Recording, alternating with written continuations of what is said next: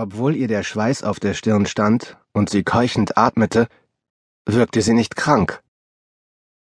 Ihre Haut hatte nicht den pfirsichfarbenen Schimmer, den ich so liebte, und ihre Augen strahlten nicht wie sonst.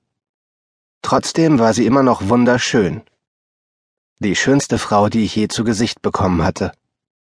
Ihre Hand rutschte vom Bett und die Finger verkrampften sich. Mein Blick wanderte von den brüchigen gelblichen Nägeln den dünnen Arm hinauf bis zu ihrer mageren Schulter und traf schließlich ihre Augen. Sie schaute zu mir hinunter. Die Augen gerade so weit geöffnet, dass ich wusste, sie hatte mich bemerkt.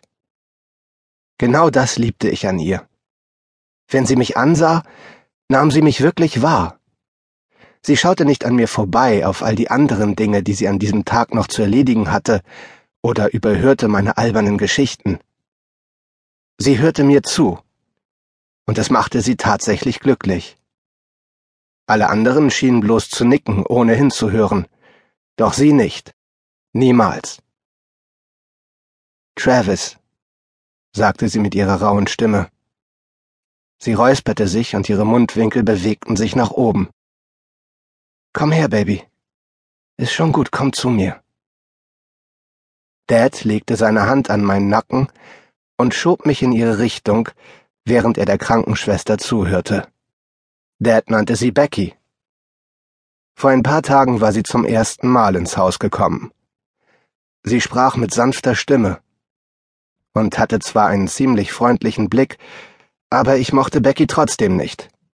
Ich hätte es nicht erklären können, aber allein die Tatsache, dass sie da war, machte mir Angst. Ich wusste, dass sie vermutlich hier war, um zu helfen, aber das war keine gute Sache, obwohl Dad damit einverstanden war. Sein sanfter Schubser brachte mich ein paar Schritte nach vorn. Nah genug, so dass Mom mich berühren konnte. Sie streckte ihre langen, schmalen Hände aus und strich über meinen Arm. Ist schon gut, Travis, flüsterte sie. Mami will dir was sagen. Ich steckte einen Finger in den Mund und lutschte nervös daran. Sobald ich nickte, wurde ihr Lächeln breiter. Deshalb bewegte ich meinen Kopf heftig, während ich mich ihrem Gesicht näherte. Sie nahm ihre ganze Kraft zusammen, um sich noch ein Stück in meine Richtung zu bewegen. Dann holte sie tief Luft. Worum ich dich jetzt bitten werde. Das wird sehr schwer, mein Sohn. Aber ich weiß, du kannst das schaffen, weil du schon ein großer Junge bist. Ich nickte erneut und lächelte, so wie sie, obwohl mir gar nicht danach zumute war.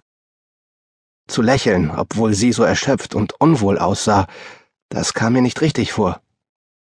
Aber wenn ich tapfer war, machte sie das froh. Also war ich tapfer.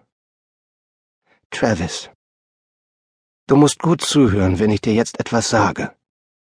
Und noch wichtiger ist, dass du es nicht vergisst. Es wird sehr schwer für dich sein. Ich habe versucht, mich daran zu erinnern, wie es war, als ich drei war, und ich. Sie verstummte, weil der Schmerz sie kurz übermannte. Sind die Schmerzen zu stark, Diane? fragte Becky und drehte Moms Infusion weiter auf. Einige Augenblicke später entspannte Mom sich wieder. Sie holte tief Luft und setzte erneut an. Kannst du das für Mami tun?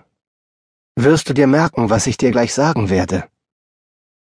Ich nickte wieder und sie hob eine Hand an meine Wange. Ihre Haut fühlte sich nicht besonders warm an, und sie konnte ihre Hand nur ein paar Sekunden heben, bevor sie zu zittern begann und wieder aufs Bett fiel. Erstens ist es okay, traurig zu sein. Es ist okay, so zu fühlen. Vergiss das nicht. Zweitens, sei, solange es geht, ein Kind. Spiel, Travis. Sei albern. Ihre Augen schwammen in Tränen. Und du und deine Brüder, passt ihr aufeinander auf und auch auf euren Vater. Selbst wenn ihr einmal groß seid und auszieht, ist es wichtig, immer wieder nach Hause zurückzukommen, okay? Ich nickte heftig, verzweifelt, um mir einen Gefallen zu tun. Eines Tages wirst du dich verlieben, mein Sohn. Gib dich nicht mit irgendjemandem zufrieden.